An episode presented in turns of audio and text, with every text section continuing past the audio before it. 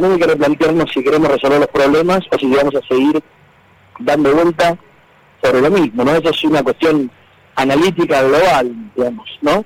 Sí.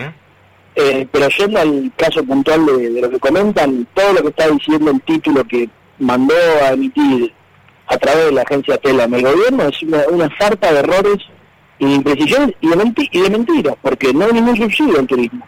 Directamente el turismo no hay subsidio.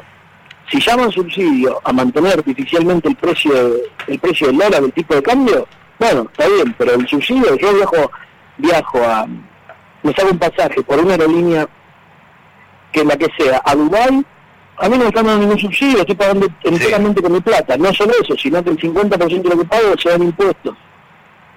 Entonces, eh, no, no sé dónde está el subsidio, es una patraña o una palacia, ¿no?